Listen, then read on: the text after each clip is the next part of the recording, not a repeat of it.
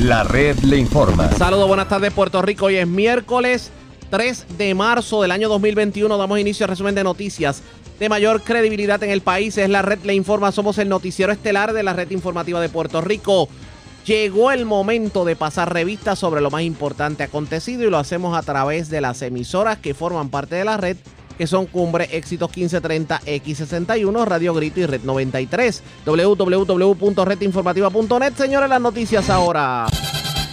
Las noticias. La red le informa. Y estas son las informaciones más importantes de la red le informa para hoy miércoles 3 de marzo denuncian desmantelamiento del programa de Head Start de Utuado, Jayuya y Adjuntas. Legisladora del PIB en Utuado acusa al alcalde Jorgito Pérez Heredia de alegadamente estar entregándole la operación de los centros a un donante del PNP señalado por problemas en la alcaldía de Ponce. Además, denuncian despido de empleados y el cierre de operaciones de muchos centros en Jayuya. Una semana varados vigilantes de recursos naturales en la isla de Mona. Senador Albert Torres califica al secretario del Departamento de Recursos Naturales de irresponsable por haberlos dejado a estos empleados literalmente a su suerte. Ayudante general de la Guardia Nacional esperanzado en que la llegada de más vacunas abra puertas para más centros, pero le tira la papa caliente a salud sobre problemas con la vacunación de encamados, personas mayores de 65 años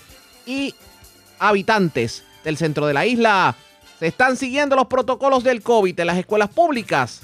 En breve les decimos, en condición estable, octogenario que perdió control de bicicleta con motor y chocó contra talud de piedras en carretera de Juncos. Detienen joven que esta mañana le entró a tiros a residencia de su expareja en Aguadilla, mientras arrestan hombre por agredir a una mujer y amenazarla de muerte en Dorado. Diez personas arrestadas por drogas en medio de operativo en residencial Bellavista de Arecibo con golpes y contusiones. Mujer que mientras visitaba tumba de familiar en cementerio Buxeda cayó dentro de otra tumba y se llevan varias cabras de raza de finca en Barceloneta. Esta es la red informativa de Puerto Rico. Bueno, señores, damos inicio a la edición de hoy, miércoles, del noticiero estelar de la red informativa de inmediato a las noticias. Hay una controversia que ha surgido en estas semanas en torno a los centros Head Start de Utuado, Jayuya y Adjuntas. Como ustedes saben, y para el que no lo sepa, lo orientamos, estos centros de estos tres municipios son manejados por el municipio de Utuado en una propuesta que había que, que, data de la pasada administración, se arrastra desde la pasada administración. Lo cierto es que se está denunciando que aparentemente esta vez se le cede la dirección de estos centros alegadamente a una persona que había sido señalado por mal manejo de Head Start bajo la administración de Mayita Meléndez en Ponce, que pudo haber sido un favor político y que se está tratando de desmantelar centros en Jayuya para ponerlos en Utuado. Y ante ello, pues ha habido denuncias serias sobre el particular. Vamos a tener cobertura completa sobre el tema. Yo tengo línea telefónica a la legisladora municipal por el PIB, Astrid Raquel Cruz. Saludos, buenas tardes, bienvenida a la red informativa. Buenas tardes eh, a ti y a tus radioescuchas. Muchas gracias por el espacio. Y gracias por compartir con nosotros. Bueno, ¿qué está ocurriendo con los Head Start en el centro de la isla? Bueno, mira, eh, como el pueblo sabe, ¿verdad? Cambiamos de administración municipal. Eh, en este mes de enero, pues tomó posesión un nuevo alcalde del partido opuesto, del Partido Nuevo Progresista, Jorge Pérez y anteriormente estaba el Partido Popular Democrático, Ernesto Irizarry. Pues el, hay que decir que los centros STAR, como funcionan, es que van a una subasta o competencia eh, presentando propuestas ante los federales para que le permitan administrar los centros. Y en este caso, los centros de aquí, el concesionario de aquí, lo administraba el gobierno estatal a través de ACUDEN con una junta de gobierno de la legislatura estatal. Se le encontraron serias fallas graves y por eso perdieron esa administración eh, del gestar y fueron fue el gestar volvió a ir a, a recompetencia. En ese momento el municipio de Utuado presentó una propuesta que la que ganó entonces la administración de esos centros que incluyen centros de Utuado, Ayuya y Adjunta. Eh, es importante señalar que el gestar tiene un gobierno estructurado eh, muy eh, complejo y abarcador para que sea funcione de manera eh, que no puede ser arbitraria ni con decisiones de una sola persona. Está aquí un gobierno, como quien dice, de tres ramas, igual que el gobierno del Estado. Y es el Consejo de Padres, el, la Junta de Gobierno que sale de la Asamblea Municipal, que es una comisión de la, de la legislatura municipal, y el ejecutivo, que es eh, el alcalde nombra, ¿verdad? El director, subdirector y ese personal administrativo. Esas son, como quien dice, las tres ramas de gobernanza en ejectar para que las decisiones cumplan con las normas federales, para que sean bien estudiadas, para que no sea por amiguismo ni partidismo. Pues nada de eso se está haciendo aquí. La nueva administración no nos está convocando a la Junta de Gobierno, que somos una comisión de la legislatura a la cual yo pertenezco, porque yo como miembro del Partido Independentista, como única legisladora de mi partido, pues pertenezco a todas las comisiones, así que pertenezco a la Junta de Gobierno de Gestor también. Entonces, eh, hay que decir, debo corregir algo que, señalaste, y es que la legislatura actualmente hay una demanda en tribunales para, para alterar su composición, pero en efecto el PNP en este momento tiene eh, más legisladores, tiene ocho de 14, así que sí, ellos tienen mayoría en este momento, que realmente las decisiones que fueran a implementar de su plan de gobierno las podrían eh, implementar teniendo los votos. Lo que sí es que nos extraña que el alcalde este, se esconde de sus propios legisladores para los actos que está cometiendo. Puso una persona que es un contratólogo donante del Partido Nuevo Progresista, el señor Manuel Mena, a dirigir Head sin estar nombrado y sin tener contrato. Eh, y esta persona, sin estar nombrado ni tener contrato, simplemente dice, me mandó el alcalde y, está dando instrucciones y decidiendo eh, eh, despedir, despedir empleados, cancelar contratos, un montón de acciones que requieren permiso de los cuerpos de gestar y de los federales y que pueden implicar demandas, irregularidades y hasta perder dinero y perder el concesionario de Head Estamos hablando de cierre de centros porque se había rumorado de cierre de centros Head Start en Utuado para abrirlos en Jayuya. Bueno, se hizo, hay muchas propuestas y una de las propuestas que se hizo fue solicitando Early Head Start en Jayuya, pero no implicaba cerrar en Utuado. Implica que en cada pueblo se presenta la propuesta según la matrícula que se ha estudiado que hay.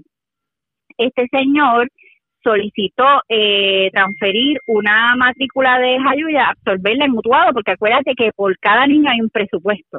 Y ellos tienen mayor interés en traer los fondos y los números de matrícula mutuado porque es donde están sus constituyentes. Para ellos, pues, están buscando darle empleo a gente cercana a ellos, están buscando, ¿verdad? Actuar favoreciendo gente cercana a ellos. O sea, que obviamente intentan traer eh, número de, niños para Utuado, cerrando eh, espacios en Jayuya cuando sí hay una matrícula en el centro de Jayuya y fue aprobada por los federales. Para tú hacer eso, tú tienes que volver al gobierno federal y decir, apruébame 10 niños más para Utuado y demostrarles el censo, etcétera. Eh, no puedes cerrar esos 10 cubos en Jayuya así porque sí, si ya ese dinero bajó para Jayuya. Cuando tú vas al gobierno federal con una propuesta, tú tienes que usar ese dinero para esos fines y en el tiempo determinado. No es así tan sencillo de que este señor sin contar, primero tiene que contar con los cuerpos normativos, que son los, las tres ramas que dije, ¿verdad? Los padres tienen que firmarlo. La Junta de Gobierno, que nunca se nos ha reunido, nunca. Y el, administra el administrativo, el personal administrador, el ejecutivo autorizarlo. Entonces van los federales y vuelven a pedir permiso que queremos cambiar el uso de estos fondos para este otro uso. Si fuéramos a resumir esto en, un idioma que tal vez entiende el pueblo, en arroz y habichuelas, esto sería que su planteamiento es que se nombró a esta persona que ha sido señalada simplemente por un favor político partidista y que esa persona cual dictador llegó al Head Start y ha querido cambiarlo todo sin seguir lo que dispone la ley. ¿De eso es que estamos hablando? Sí, y pero hay que decir que esta persona no está todavía nombrada ni le han firmado contrato, que entonces no tiene la potestad legal ni el reconocimiento ante los federales para estar tomando ninguna decisión ni dándole órdenes allá a los empleados. Pero lo está haciendo. Lo está haciendo y es un señor que viene de, por ejemplo, ser el asesor en gestar de Mayita en Ponce, que es un gestar que, que eh, pueden buscar, hacer una búsqueda en internet y se encuentran las noticias de que lo dejó quebrado, de que fue a recompetencia, de que después de las elecciones que estaban en riesgo de perder 11 millones, de que y asimismo de otros pueblos, Patilla, Guaynabo, ese señor, la Junta de Gestar anterior, cuando lo tenía el gobierno estatal de aquí de la montaña, que lo tenía Cuden, ese señor era de esa junta que perdieron el concesionario por irregularidades. Y entonces ahí es que el municipio de Utuado ganó esa subasta. Y ahora este nuevo administrador municipal pues quiere colocar a este señor con este patrón de ser un contratólogo que se ha llegado millones de, de diferentes municipios y del gobierno estatal a través de los años y es donante de su partido a desmantelar nuestros estados. Básicamente, yo no sé si su interés es tener guiso para los abogados en, en tanto tanta demanda que vamos a tener o si su interés es en efecto que cierre y vaya a recompetencia para que lo, para que haya un ente privado que lo administre. Yo no sé cuál interés puede tener esta gente porque realmente es algo beneficioso para el pueblo el programa que inyecta millones, que eh, da un servicio de calidad a los niños y las familias. O sea, yo no realmente no entiendo la, la, el propósito o las acciones de esta administración municipal. Ante ello, ¿qué usted como legisladora municipal se dispone a hacer aparte, obviamente, de hacerlo público y denunciar los medios? Sí, pues mira, en varias ocasiones, eh, antes de hacerlo público, yo estuve en privado enviándole cartas al presidente de la legislatura municipal, Ángel David Cruz Meléndez, y al alcalde Jorge Pérez, ambos del Partido Nuevo Progresista, solicitándole que se nos reúna la Junta de Gobierno, que se convoque a, a la Comisión de Gestar y Junta de Gobierno de la legislatura, como cuerpo al cual pertenezco,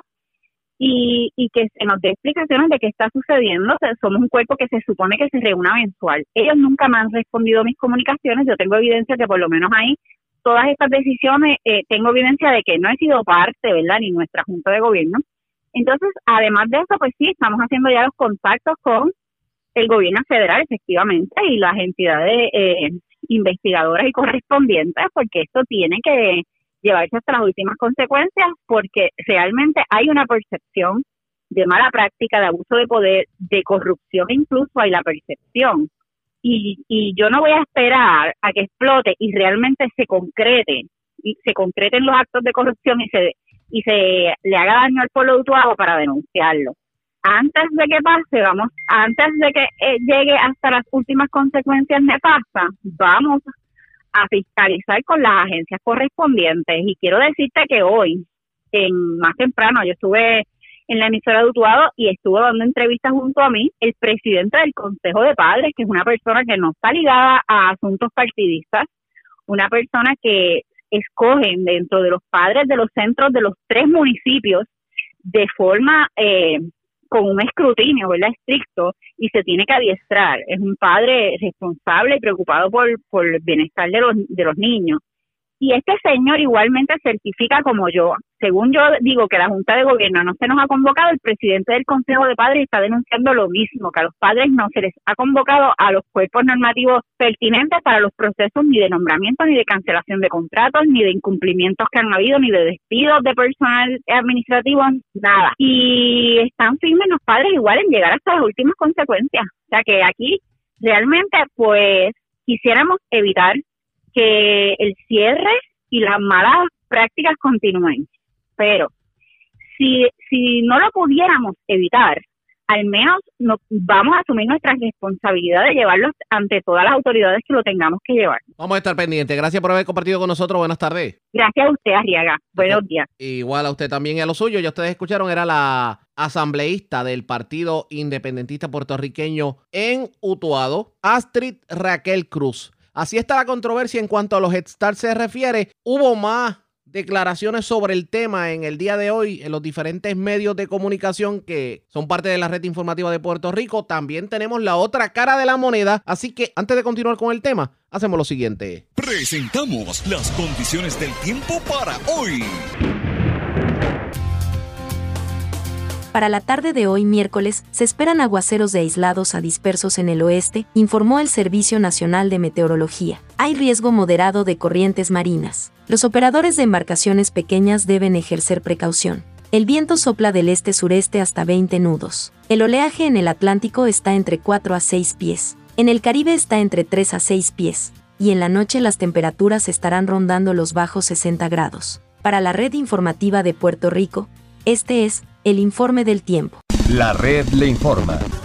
Señores, regresamos a la red le informa, el noticiero estelar de la red informativa. Gracias por compartir con nosotros. Vamos a continuar el tema de los Head Start de Utuado, porque hoy en la mañana Edwin El Canito López de Éxitos 1530, la red informativa de la montaña, habló con el presidente del Consejo de Padres de los Head Start y está tan asombrado como algunas personas están sobre los cambios que se están dando en el Head Start, sobre todo cuando no se consultó con el cuerpo y el consejo de padres y cuando se trata inclusive de traslado de estudiantes de un Head Start a otro y en algunos casos digamos que viajando largas distancias. En entrevista con Edwin El Canito López vamos a escuchar lo que tuvo que decir Héctor Rodríguez.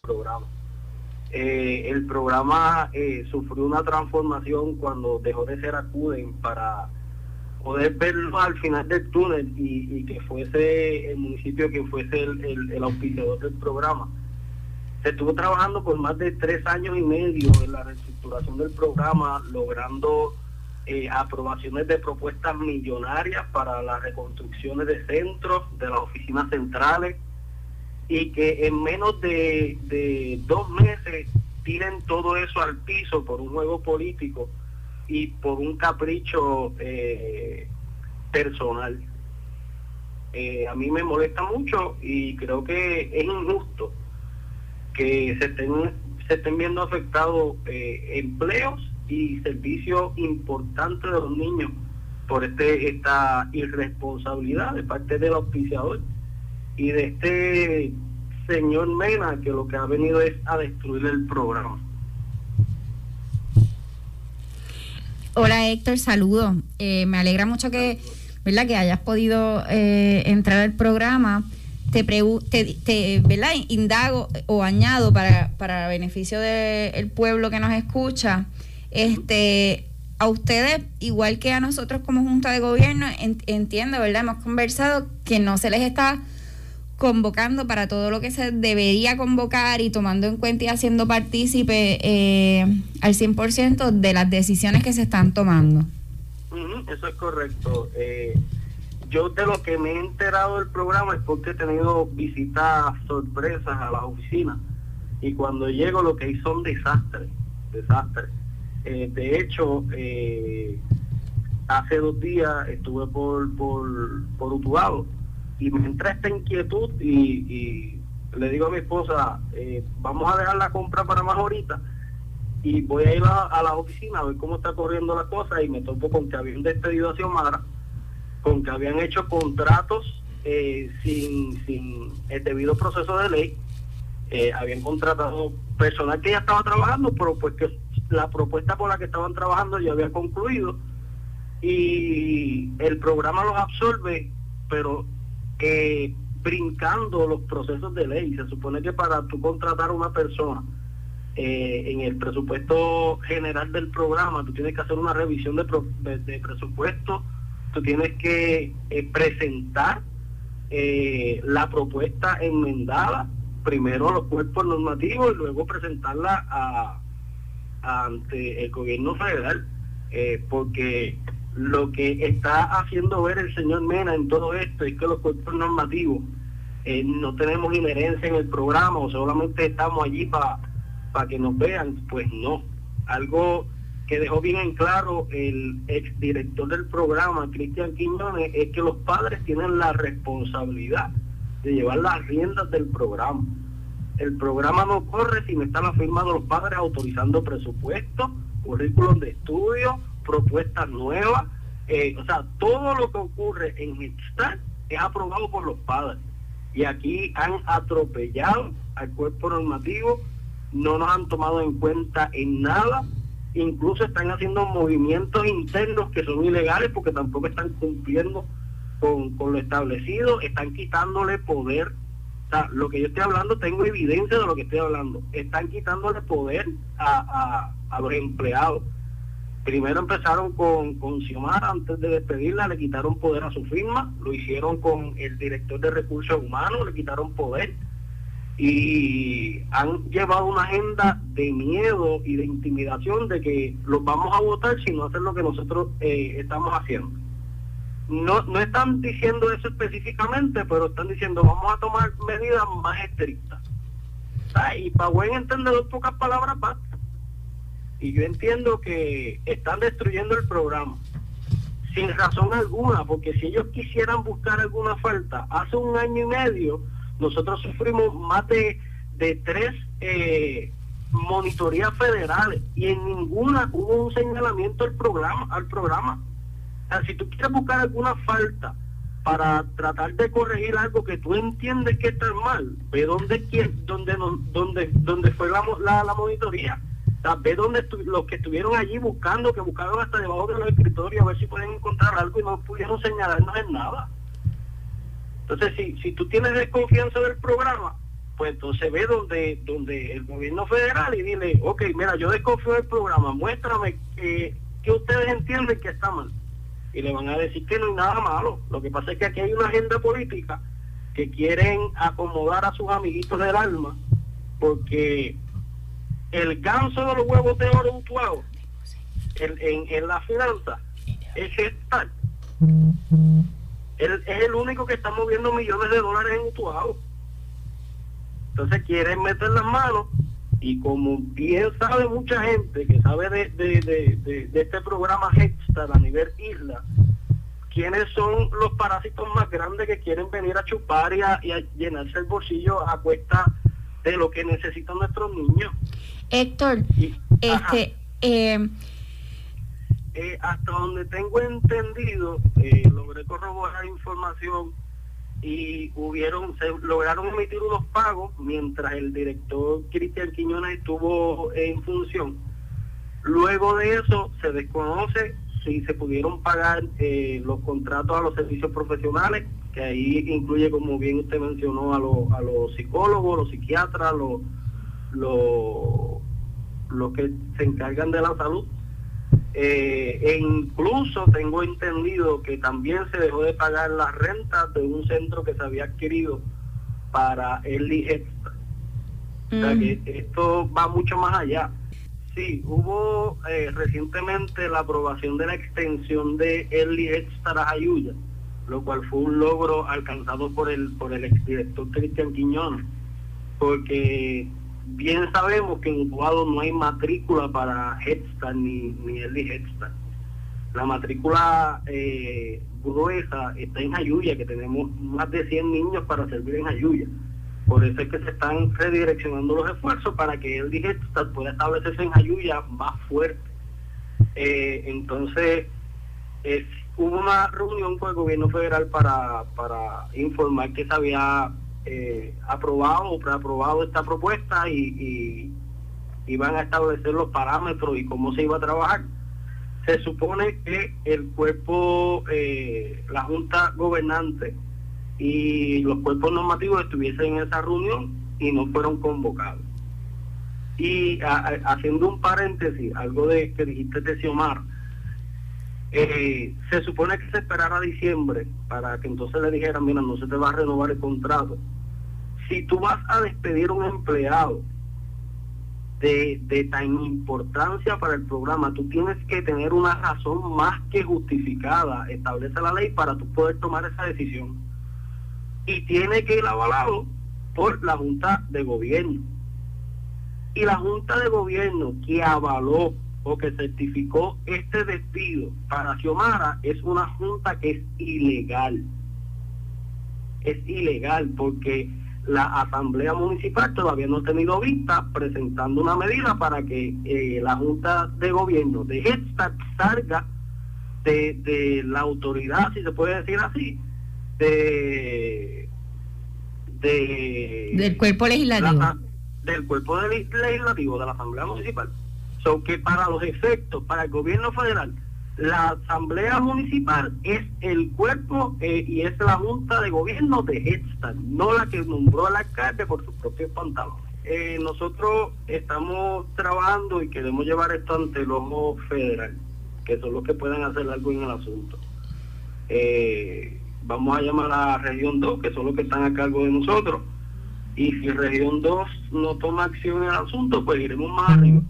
Porque creo que no podemos echar a perder eh, años de esfuerzo, eh, horas de despelo, porque me consta que el director, eh, el exdirector y muchos de su equipo de trabajo se pelaban las pestañas 8, 9 de la noche trabajando en el centro para poder poner eso en orden y que lograra ser visible ante todo Puerto Rico, porque Head Start Utuado era uno de los ejemplos para Puerto Rico de cómo habían logrado tanto en tan poco tiempo.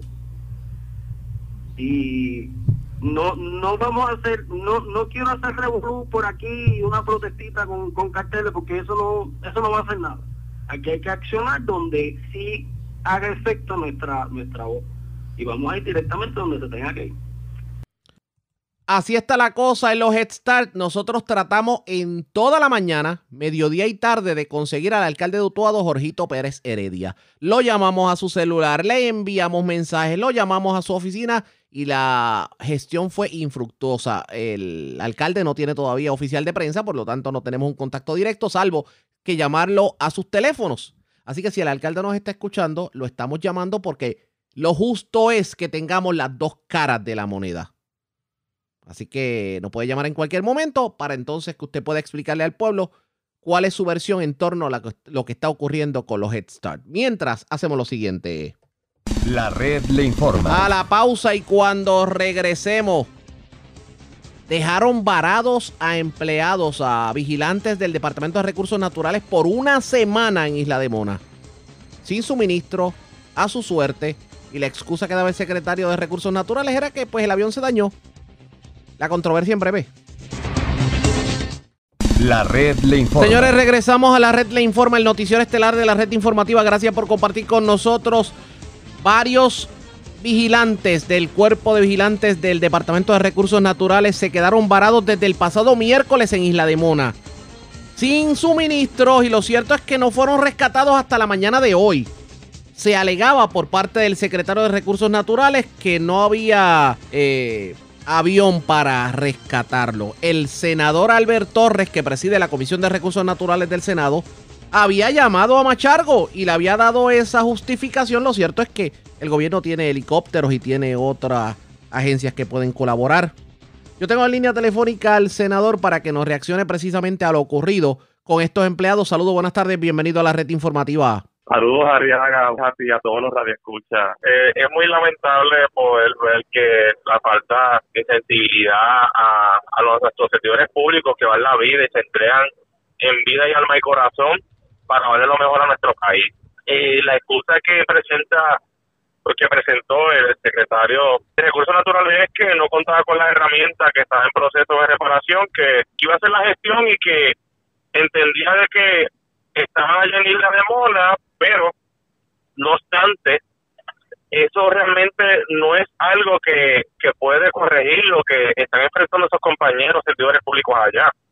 Si nosotros tenemos diferentes agencias que más o menos brindan el mismo servicio, pues vamos a llamar, vamos a darle el teléfono y decir, mira, a la policía de Puerto Rico necesito una lancha, necesito eh, el helicóptero, energía eléctrica, hay un sinnúmero de agencias que brindan con los recursos y yo sé que si llaman, le van a ir a buscar porque son compañeros servidores públicos que tienen familia y que esperan, ¿verdad? Siempre estar en, unas condiciones óptimas, como todos siempre queremos, ¿verdad? Cuando nos estemos desempeñando.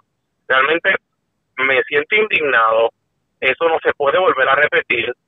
Yo creo que si el secretario sabe que hay desperfectos mecánicos en el avión, debe de identificar los fondos de inmediato en una rapidita, que eso se le llama así, para poder tener los fondos y corregir eh, esos desperfectos, porque hay que estar transcurriendo de dos a tres días para ir a la Mona para ver cómo está el funcionamiento allá eh, eh, en la isla.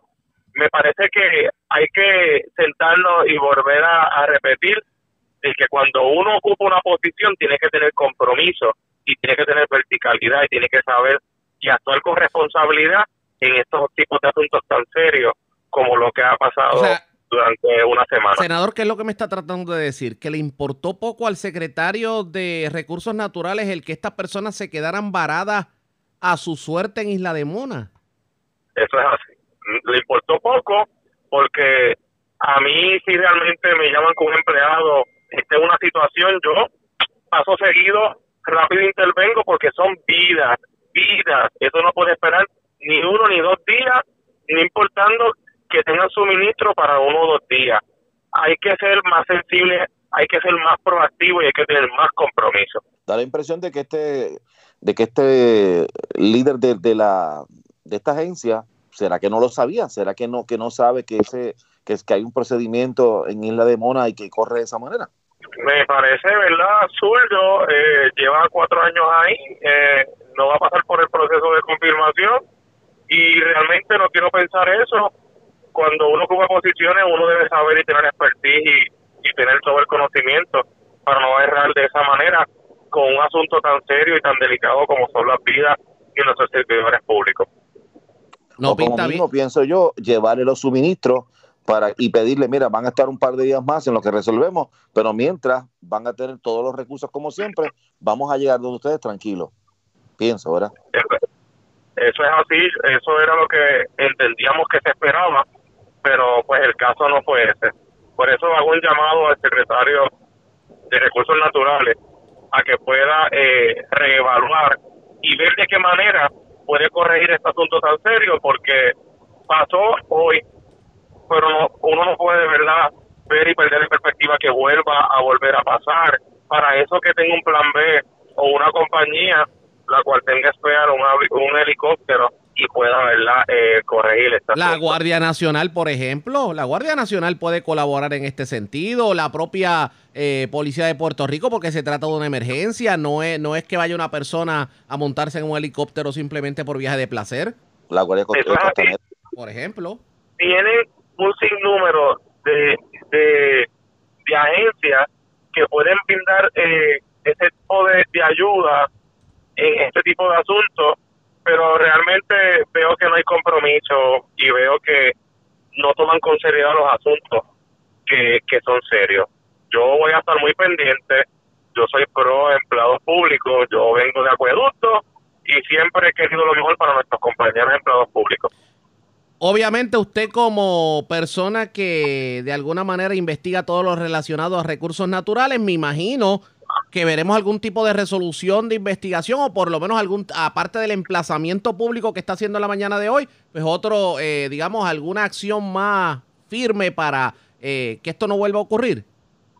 Vamos a estar presentando una resolución de investigación y vamos a estar trabajando para que los empleados eh, tengan las herramientas y puedan tener todo a la hora de hacer algún impacto en el deber, ¿verdad?, que le corresponde. Fíjense qué interesante que ahora mismo trasciende que luego de que se diera a conocer que el personal de recursos naturales estaba varado en Isla de Mona desde hace varios días, quedó en evidencia las pésimas condiciones en que se encuentran los equipos, y, los equipos y vehículos de la agencia, porque por ejemplo, el cuartel de los vigilantes de Arecibo, hay múltiples vehículos en pésimas condiciones en Cabo Rojo hay guaguas, embarcaciones, jet ski y otros equipos que están en total deterioro, están simplemente inservibles. Parecería... así, ayer, ayer yo estuve sentado y eh, reunido con la compañera Elizabeth Rosa, senadora del distrito de Arecibo, y me trae eh, esa inquietud que ha visitado eh, Arecibo y están en pésimas condiciones. Yo le digo al secretario, secretario, ¿dónde usted estuvo? Usted lleva cuatro años en la posición. ¿Cuál ha sido el plan? ¿A dónde se ha dirigido para poder corregir lo que es la flota y las facilidades de nuestros compañeros eh, de recursos naturales? Esto, esto no pinta bien lo que está ocurriendo en la agencia. No, y huele a que la agencia ha sido abandonada de arriba. Exacto. Desde arriba y en todo lo, en todas las áreas ha sido abandonada. Yo voy a estar muy pendiente y voy a estar manteniendo informado a la prensa y a todos los medios de qué va a estar aconteciendo periódicamente en la agencia, ¿verdad? La cual me honro en presidir como Agricultura, Recursos Naturales y Recreación y Deporte. Bueno, pues agradecemos el que haya compartido con nosotros. Buenas tardes. El senador Albert Cruz, estas personas llegaron, los vigilantes de la Guardia Nacional ya llegaron a Puerto Rico. Lo cierto es que estuvieron una semana varados y pues dice el senador que no vio empatía por parte del secretario de Recursos Naturales, que era algo como que pues se quedaron a pie allá que se las entiendan. Y no estamos hablando de la Isla Grande, estamos hablando de la Isla de Mona. ¿Se va a tomar cartas en el asunto? Eso está por verse pendientes a la red informativa. Bueno, cambiamos de tema porque hoy se estaban llevando a cabo unas vistas públicas por parte de la Comisión Conjunta de Hacienda tanto presidida por el representante Jesús Santa en la Cámara como el senador y expresidente de, eh, digo, debo decir, exsecretario de Hacienda, Juan Zaragoza. Pero los citados, que eran parte del gobierno central, dejaron a la comisión vestidos y alborotados y vamos a escuchar parte de lo ocurrido en la vista pública. Que eran parte... a estos funcionarios que de no comparecer acudiremos a los tribunales. Yo quiero informar que ya estos funcionarios han sido convocados, incluso no solamente los del este, este próximo Pero viernes. que se la aperciba, señor presidente, Eh, se le mm, aperciba. Vamos a tomar en consideración que, que en un- una comunicación próxima, posiblemente hoy, hacer esa gestión que usted solicita como tal. Señor Sí, presidente, Compañero Sí. Varela Fernández. si es posible que se distribuya a todos los miembros de la Sí. comisión las cartas cursadas entre el Ejecutivo la- y la Comisión de Hacienda, las tres cartas que usted mencionó, por Eso. favor. Por lo menos la, lo- los Por lo menos vamos miembros... a, vamos a asegurar que ambos cuerpos técnicos de la comisión repartan las tres cartas, la carta que fue sometida por el Ejecutivo a la legislatura, la carta que la legislatura contesta eh, esa, esa primera carta y obviamente la carta que recibimos de la secretaria del Departamento de Transportación y Obras Públicas. Aquellos compañeros que no tengan las copias, me dicen que algunos las tienen, otros no, Que todos, senadores- todos los miembros de las dos comisiones así tengan las copias. Gracias, Paso- señor, gracias, señor presidente. Paso el turno o la presidencia del presidente de la Comisión de Hacienda del Senado. Adelante, senadora. Muchas gracias, señor presidente, y muy buenos días y bienvenidos a los compañeros del Cuerpo Hermano hoy a esta vista conjunta. Yo eh, quiero, contestándole al compañero representante Luis Raúl Torres, me parece que por lo menos de lo que ambos presidentes leyeron, en ningún momento eh, ni la secretaria ni tampoco el comunicado del, el- de lo que es el equipo ¿verdad? económico del eh, fiscal del señor gobernador se han negado a no venir a las vistas. Sencillamente, Una cuestión de orden, señor presidente, una cuestión de orden. señor presidente, terminar. una cuestión de orden. ¿De qué consiste? Señor presidente, yo le hice una petición a usted como presidente de la Comisión de Hacienda de la Cámara de. Representantes.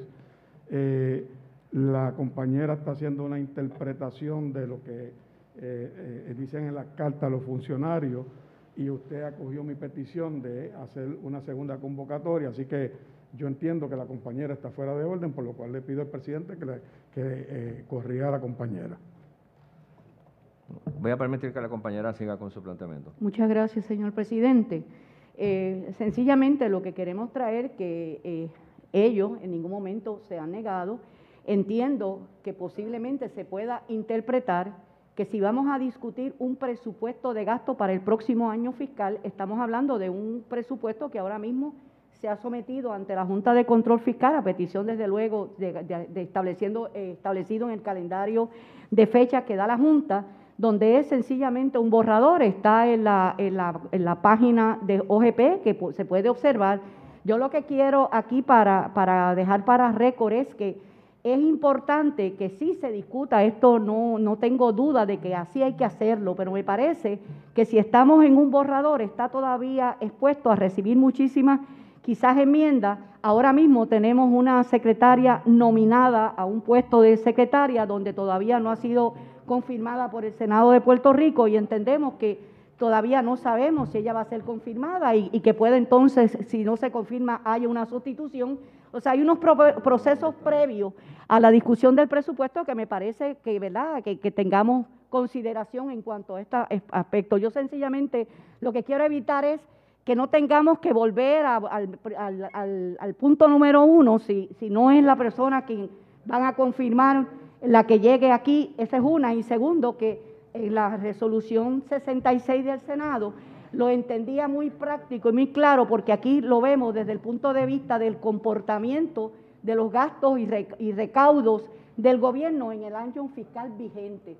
No obstante, eh, en ese caso, pues entendía que ese era el propósito en el caso de la resolución del Senado, con todo respeto a los compañeros de la Cámara, no es mi intención jamás, eh, es que si leemos la del Senado, pues da la impresión, o fue lo que yo interpreté, y me lo puede contestar el señor presidente de la Comisión de Hacienda del Senado, si realmente eh, lo que buscamos nosotros es del presupuesto vigente, porque entiendo que estamos un poco prematuros para el, presupuesto que Bueno. posiblemente haya hecho el, el gobernador. Senadora, voy Recomendado, a hacer unos comentarios sobre la secuencia de cartas que se han estado leyendo en la mañana de hoy. Arranco tomando oposición con, con dos palabras que se usan consistentemente en la carta. Una es la palabra transparencia y la otra es a destiempo. Reconozco que la transparencia, como una de tantas virtudes humanas, siempre es más fácil defenderla que practicarla, ¿verdad? Porque para defenderla solamente se necesita creatividad y buen verbo, mientras que para practicarla se necesita compromiso y valentía. Número dos, tomo posición a la palabra a destiempo, porque si de algo hemos convencido a nuestro país es que siempre es buen tiempo para malgastar los fondos públicos. Y siempre es buen tiempo para el mal uso de fondos públicos. Y malgastamos en Navidad, y malgastamos en, en Semana Santa, y malgastamos en el fin de semana corto y en el largo.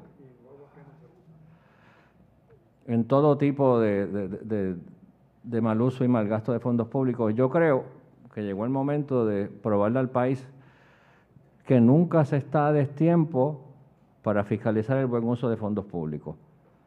Eh, en particular, el planteamiento de que estas vistas están a destiempo porque el, proceso de validación del presupuesto entre la Junta y el Ejecutivo todavía no ha terminado. La controversia, para que ustedes la entiendan, el gobierno central entiende que las vistas públicas que está llevando a cabo la Cámara y el Senado para fiscalizar lo que tiene que ver con el presupuesto están a destiempo.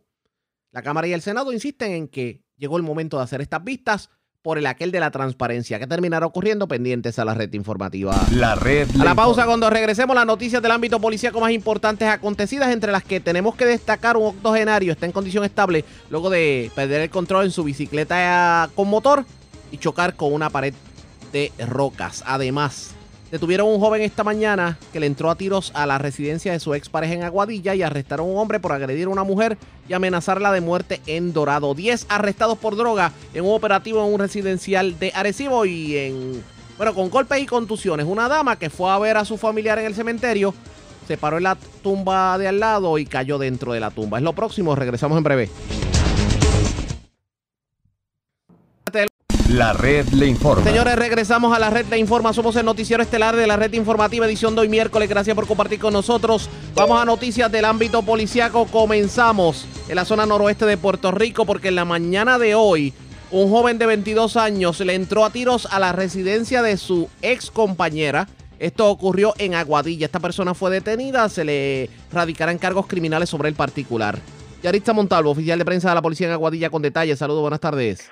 Saludos, buenas tardes, Ariaga, a todos los radioescuchas. Así es, es adscrito al Distrito Policíaco de Aguadilla en conjunto con la División de Homicidios y Violencia Doméstica del CIC de Aguadilla. Investiga un incidente de agresión con arma de fuego por violencia de género en el municipio de Aguadilla. Según se informó, en el lugar se arrestó a Yomar Mendoza Lorenzo, 22 años y residente de Aguada. Los hechos que se le imputan a este los llevó a cabo a las 5 y 15 de la mañana de hoy en los predios de la residencia de la víctima donde este, utilizando un arma de fuego, le ocasiona daños a la residencia, resultando ilesa tanto esta la, perjudicada como quienes se encontraban en el interior de la residencia. Los agentes Miguel Muñiz del Distrito Policiaco de Aguadilla y el agente Adicto Martínez de Homicidio, en unión a la teniente Jessica Pérez, se hicieron cargo de la correspondiente investigación y se espera que durante el día de hoy se le estén radicando los cargos correspondientes a este sujeto. Estas son todas las novedades más sobresalientes que tenemos en nuestra era policíaca de Aguadilla. Esta es su oficial de prensa, la agente Yaritza Montalvo. Buenas tardes. Y buenas tardes para usted también. Gracias. Era Yarisa Montalvo, oficial de prensa de la policía en la zona de Aguadilla. De la zona noroeste vamos a la metropolitana porque en condición estable se encuentra una dama que visitando la tumba de un familiar lamentablemente cayó en la tumba de otra persona. Aparentemente estaba en deterioro. Esto ocurrió en el cementerio Buxeda de Cupey. Además, sorprendieron infraganti a un hombre escalando un hotel de la zona de Río Piedras. Se estaba llevando digamos, maquinaria eh, y, pues, digamos, artículos en la lavandería. Además, también se llevaron de varios vehículos en la zona metropolitana, específicamente en los aules de Montelledra. De, se llevaron un set de plomería y herramientas de un vehículo. También se llevaron otro set de herramientas de otro vehículo, aparentemente vehículos de trabajadores y de, empleados de compañías. La información la tiene Yaira Rivero, oficial de prensa de la policía en el cuartel general. Saludos, buenas tardes. Hola, buenas tardes. Una mujer de 53 años sufrió contusiones en diferentes partes del cuerpo después que cayó dentro de una tumba mientras visitaba el sepulcro de un familiar, esto en el cementerio Buxeda en Cupey durante la tarde de ayer martes. Según alegó la querellante Sandra Rodríguez, vecina de Trujillo Alto, Ella se encontraba buscando la tumba de un familiar y la encontró en completo deterioro. Debido a lo anterior, la mujer buscó una posición adecuada para tomar una foto del panteón, por lo que se paró encima de otra tumba. Posteriormente alegó la perjudicada que la misma se rompió y ella cayó dentro golpeándose la pierna y el codo derecho, además de la espalda y su cabeza. Tras la caída, la creyente tuvo que ser transportada al hospital Metropavía en Cupey por su esposo, donde el médico de turno le diagnosticó múltiples contusiones en las áreas antes mencionadas. Este incidente continúa bajo la investigación de agentes del precinto de Cupey. En otras notas policíacas, un escalamiento se reportó a eso de las seis y treinta y dos de la tarde de ayer martes en Green Hotel, ubicado en la avenida Universidad en Río Piedras, donde una persona quedó captada en las cámaras de seguridad tras el escalamiento. Según alegó la querellante Elena Pagán, una persona que vestía una camisa azul con líneas claras, pantalón mahón color azul y un gorro negro con líneas verdes, amarillo y rojo, tuvo acceso al interior del lugar antes mencionado, de donde se apropió de una máquina de destape de tubería sanitaria marca Ryobi color gris. La propiedad fue valorada en tres mil dólares. Este incidente fue investigado preliminarmente por agentes del precinto de Río Piedras y referido a personal de la División de Propiedad del CIC de San Juan para que continúen con la investigación. En otras notas, dos apropiaciones ilegales se reportaron ayer en el centro comercial de Outlet o Montelledra en Caimito, San Juan. La primera apropiación fue reportada a las once y dos de la mañana en el área del estacionamiento, según el querellante Esteban Santer. Dejó su vehículo Ford Ranger del año 2012 estacionado y cuando regresó se percató que alguien forzó la puerta derecha de su auto. Según el perjudicado, la persona se apropió de un taladro, un set de electricista y plomería, todo valorado en 900 dólares. Por otro lado, el segundo hurto se, se reportó minutos más tarde, esto en la parte posterior del centro comercial, según alegó Luis Robles, dejó su auto estacionado y al regresar al mismo se percató que alguien forzó la cerradura del lado izquierdo de su vehículo Ford Transit modelo 250 del año 2017.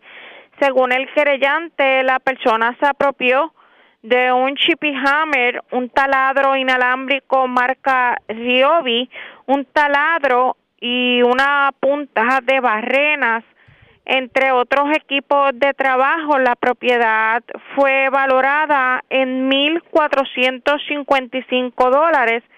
El caso fue investigado preliminarmente por agentes adscritos al precinto de Caimito, refiriéndolos a la División de Propiedad del Cuerpo de Investigaciones Criminales de San Juan para continuar con la investigación. Gracias por la información. Buenas tardes. Buenas tardes. Gracias. Era Yaira Rivera, oficial de prensa de la policía en el cuartel general de la zona metropolitana. Vamos a la centro oriental porque en condición estable se encuentra un octogenario que alegadamente pues viajaba en una bicicleta con motor y perdió el control de la misma y chocó con un talud de rocas. Esto en una carretera de Juncos. Amarly Sánchez, oficial de prensa de la policía en Caguas con detalles. Saludos, buenas tardes. Saludos, buenas tardes. Un incidente desgraciado fue reportado en la tarde de ayer en hechos ocurridos en la carretera 198, kilómetro 3.4, barrio Ceiba Sur, sector Jacaranga, en Jonco. Surge de la investigación que mientras Efraín Hernández García, de 80 años, manejaba una bicicleta de motor, este pierde control impactando un área rocosa, saliendo expulsado de la misma, sufriendo una herida abierta en el área de la cabeza. Hernández García fue atendido por los paramédicos Delgado y Báez y transportado a los Hospital Raider en Humacao, donde fue atendido por el doctor Seda, el cual certificó sin signos vitales. Efectivos de la Policía Municipal de Junco, en unión al fiscal Darío Vicepot, se hicieron cargo de la investigación. Hasta aquí la información. Gracias por la información. Buenas tardes. Buenas tardes. Gracias. Era Marily Sánchez, oficial de prensa de la policía en Caguas, de la zona centro oriental. Vamos a la norte porque se arrestaron 10 personas en medio de una intervención de la policía y las autoridades federales. Esto ocurrió en el residencial Bellavista de Arecibo. Mientras se llevaron varias cabras de raza de una finca en la zona de Barceloneta. Mayra Ortiz, oficial de prensa de la policía en Arecibo, con detalles. Saludos, buenas tardes. Buenas tardes. ¿Qué información tenemos? Se reportó una apropiación ilegal ayer en horas de la madrugada en el barrio Garrochal, en la carretera 682 del kilómetro 2.7 en el pueblo de Barceloneta, según informa Juan Rivera Matías, que alguien se apropió de dos cabras color marrón de raza nubia y alpina que se encontraban amarradas en los previos del patio de su residencia. Las mismas fueron valoradas en 500 dólares. Investiga la agente Orlando Rosa del distrito de Barceloneta y continúa con la investigación la división de propiedad del área Arecibo. También durante el día de ayer, la División de Droga del área Arecibo, con la cooperación del Plan Integral de Seguridad del área Arecibo y personal del ICE, preparó varios planos de trabajo para varios puntos de sustancias controladas que operan en dicha zona. Como producto de dicho plan, en el residencial Bellavista, en el pueblo de Arecibo, se logró el arresto de Rigo Alessi Oquendo Pérez, de 25 años, residente de ese municipio. A él se le ocupó tres bolsas de crack y un vehículo Mazda Protege. También a Dominic González Rivera, de 51 años, residente de ese municipio, y se le ocupó una bolsa de crack y un vehículo Nissan Versa. Xavier Ruiz Maldonado, de 25 años, también residente de Arecibo, se le ocupó dos de heroína, una pistola cargada con cuatro municiones, un vehículo Toyota Tercel. Galibaldi Vidot Rivera, de 28 años, residente de Arecibo, se le ocupó 24 bolsas de cocaína, 136 bolsas de crack, 65 bolsas de marihuana, 42 de heroína, 1.406 dólares en efectivo. Yaminé Rodríguez Molina, de 35 años, residente de Arestivo. También en el residencial Brisas de Campo Alegre, en el pueblo de Manatí, se, se logró el arresto de Steven Feijo Erquilín, de 30 años, residente de Manatí, Raúl Santiago Pérez, de 26 años, residente también de Manatí. Se le ocuparon 50 bolsas de cocaína, 27 bolsas de crack, 5 cápsulas de crack, 17 bolsas de marihuana, 4 envases de marihuana, 49 de heroína, 58 pastillas y 493 dólares en efectivo. A Ángel Rodríguez Pagan, de 41 años, residente de Manatí, se le ocupó un radio de comunicación y un cigarrillo de marihuana. Además, en el barrio Zanjas, Parcela Speed, en el pueblo de Camuy, se logró el arresto de Yerrael Rodríguez Portalatín, de 25 años, del pueblo de Atillo. A él se le ocupó una bolsa de marihuana y un vehículo Nissan Sentra. También se arrestó a Jorge Malavet, de 41 años, residente de Camuy. Estos casos serán consultados con el fiscal de turno para la posible erradicación de cargos correspondientes. Hasta el momento, esas son las novedades que tengo en el área de Arecibo. Que pasen buenas tardes. Y buenas tardes para usted también. Gracias, era Mayra Ortiz, oficial de prensa de la policía en Arecibo, de la zona norte. Vamos a la metropolitana porque se reportó un incidente violento entre familiares. Esto ocurrió en una residencia del barrio Santa Rosa de Dorado. ¿Qué ocurrió en el incidente? Wanda Santana, oficial de prensa de la policía en Bayamón, nos da detalles. Saludos, buenas tardes. Buenas tardes para usted y para todos. ¿Qué información tenemos? Una agresión y amenaza con un arma de fuego fue reportado a las 6 de la tarde del martes, ocurrida en una residencia que ubica en el barrio Santa Rosa, en Dorado. De acuerdo a la información preliminar, se arrestó a un hombre identificado como Pedro Álamo Santana, de 48 años, por este agredir con las manos en el área del rostro a Silvia Rosa Álamo y sosteniendo un arma la amenazó amenazó de muerte. Álamo Santana se encuentra en la espera de la posible erradicación de cargos en el día de hoy. El agente José Allende, adscrito al distrito de Dorado, se hizo cargo de la investigación. Gracias por la información. Buenas tardes. Buenas tardes para usted. La red le informa. Nos vamos a una pausa. Identificamos nuestra cadena de emisoras en todo Puerto Rico. Regresamos con más en esta edición de hoy, miércoles, del Noticiero Estelar de la Red Informativa.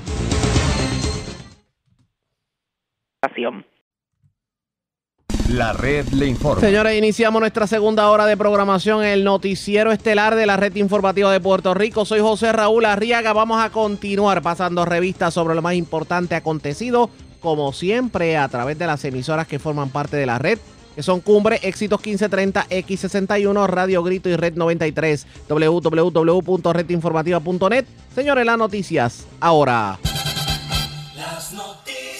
La red le informa. Y estas son las informaciones más importantes de la red le informa para hoy miércoles 3 de marzo. Denuncian desmantelamiento del programa de Head Start de Utuado, Jayuya y Adjuntas. Legisladora del PIB en Utuado acusa al alcalde Jorgito Pérez Heredia de alegadamente estar entregándole la operación de los centros a un donante del PNP señalado por problemas en la alcaldía de Ponce. Además, denuncian despido de empleados y el cierre de operaciones de muchos centros en Jayuya. Una semana varados vigilantes de recursos naturales en la isla de Mona. Senador Albert Torres califica al secretario del Departamento de Recursos Naturales de irresponsable por haberlos dejado a estos empleados literalmente a su suerte. Ayudante general de la Guardia Nacional esperanzado en que la llegada de más vacunas abra puertas para más centros, pero le tira la papa caliente a salud sobre problemas con la vacunación de encamados, personas mayores de 65 años y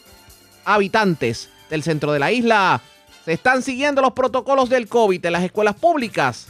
En breve les decimos, en condición estable, octogenario que perdió control de bicicleta con motor y chocó contra talud de piedras en carretera de Juncos. Detienen joven que esta mañana le entró a tiros a residencia de su expareja en Aguadilla, mientras arrestan hombre por agredir a una mujer y amenazarla de muerte en Dorado. Diez personas arrestadas por drogas en medio de operativo en residencial Bellavista de Arecibo con golpes y contusiones. Mujer que mientras visitaba tumba de familiar en cementerio Buxeda cayó dentro de otra tumba y se llevan varias cabras de raza de finca en Barceloneta. Esta es la red informativa de Puerto Rico. Bueno, señores, damos inicio a la segunda hora de programación en el noticiero estelar de la red informativa de inmediato a las noticias. Ayer fue noticia aquí en la red informativa, hoy obviamente lo comentan otros medios de comunicación y es lo que tiene que ver con el brote que se está reportando de COVID en Orocovis. Para aquellos que no recuerden de qué estamos hablando, vamos a escuchar lo que fueron las declaraciones que diera ayer en la tarde el alcalde de Orocovis, Gardi Colón. La realidad es que este, hemos identificado una, eh, unos contagios, eh, todos relacionados unos con otros, eh, y esto pues ha provocado cerca de unos, de unos, yo 20, 20 y pico de personas que se contagiaron de una misma fuente que a su vez eh, han llevado a personas al hospital. Eh, algunas de ellas eh, delicadas, otros este, menos delicados, pero pero se están tratando todos. Pero estamos hablando de que son más de 25 contagiados, algunos algunos que no han arrojado síntomas, pero algunos que sí están hospitalizados. Es correcto, es correcto. Este y nuestro llamado siempre ha sido a utilizar las medidas de ¿verdad? De, de, precaución, utilizando mascarillas, etcétera, y no aglomeramiento pero este, lo que hemos detectado a través del, del, del contact nuestro es que todos se contagiaron de una misma fuente, fue a través de, de, actividades de, amistades y cuestiones, este, que verdad este, están eh, muchas veces las personas eh, el exceso de confianza pues eh, los traiciona y, y, provocan que se quiten las mascarillas eh, compartan eh, más de más de cierta cantidad de personas en un mismo sitio y por eso es que se ha pasado lo que pasó Está, este me dice que estos 25 contagiados en este brote fue de un mismo evento. ¿Estamos hablando de alguna fiesta en donde estuvieron presentes? Eh, eh, tal vez no fiesta, pero un compartir este, a nivel de amistades, este, etcétera. Eh, no, no, me gustaría dar detalles, ¿verdad? Pero, pero, pero todos compartieron en un mismo sitio, en un mismo lugar, eh, y estos pues fueron a sus casas, contagiaron a otras personas eh, etcétera. Este, es lo que es lo que ¿verdad? Este, hemos estado diciendo que no se haga y se hace y se y se está haciendo por por ¿verdad? por, por, el exceso de confianza. Este, ¿verdad? No quisiéramos que pasara nada, pero tenemos a consecuencia de esto personas este, hospitalizadas. Aparte de las personas contagiadas y las hospitalizadas, me imagino que entonces a raíz de ello otras personas que también compartieron ese evento se mantendrán en cuarentena, o sea que estamos hablando de algunas decenas más de personas que deben estar aisladas o por lo menos pendientes a prueba? Se le está dando seguimiento a través de nuestro sistema de rastreo. Eh, se les ha recomendado, ¿verdad? Este, mantenerse aislados, etcétera. Eh, depende de cada individuo que, que, siga las medidas o las recomendaciones, eh, ¿verdad? Que, que, está haciendo nuestra epidemióloga. Pero ya, por ejemplo, eh, la epidemióloga y todo lo que es el grupo de trabajo de COVID en Orocovis está trabajando la situación. Sí, sí, se está trabajando, se está trabajando, este, eh, todo viene de, un, de, un, de, una misma fuente, esperamos, eh. Este, que eh, haber podido eh, eh, co- co- conectar o, contactar a todas las personas que de alguna u otra manera han tenido contacto.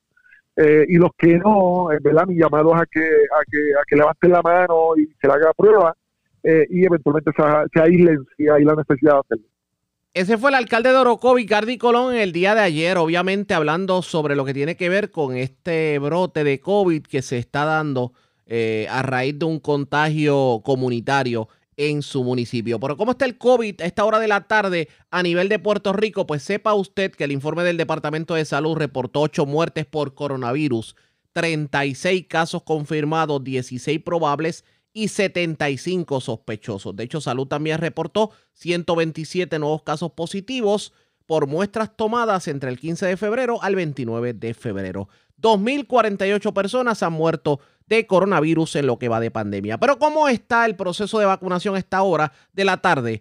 Tuvimos la oportunidad en la mañana de hablar con el ayudante general de la Guardia Nacional en entrevista con este servidor y con Henry Lugo. Esto fue lo que dijo el ayudante general de la Guardia Nacional, el general José Reyes. 246 mil eh, vacunas, eso es entre primera y segunda dosis, se han distribuido eh, 803 mil, o sea, básicamente se han distribuido todas a través de todos los proveedores, eh, eso incluye eh, clínicas 330, CDT, hospitales, los 14 centros que tiene la Guardia Nacional, todos los proveedores en Puerto Rico se han administrado entre ambas dosis aproximadamente medio millón, para ser exacto, 498 mil.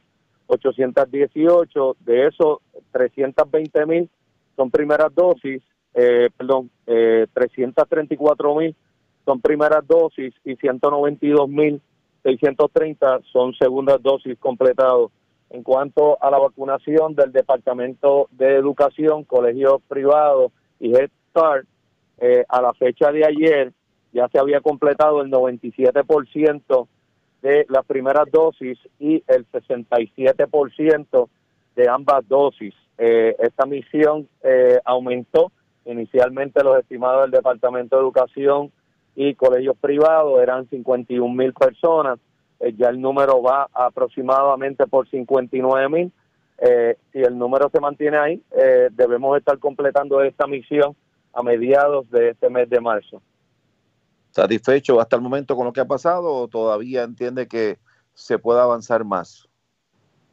Todavía se puede avanzar más. Eh, hemos sostenido varias reuniones con el Departamento de Salud, su equipo de vacunación, eh, algo que eh, ellos han evaluado y han tomado la decisión. En el caso de Vieques y Culebra, vamos a estar moviéndonos la Guardia Nacional la semana que viene, del 8 al 12, a completar toda la población.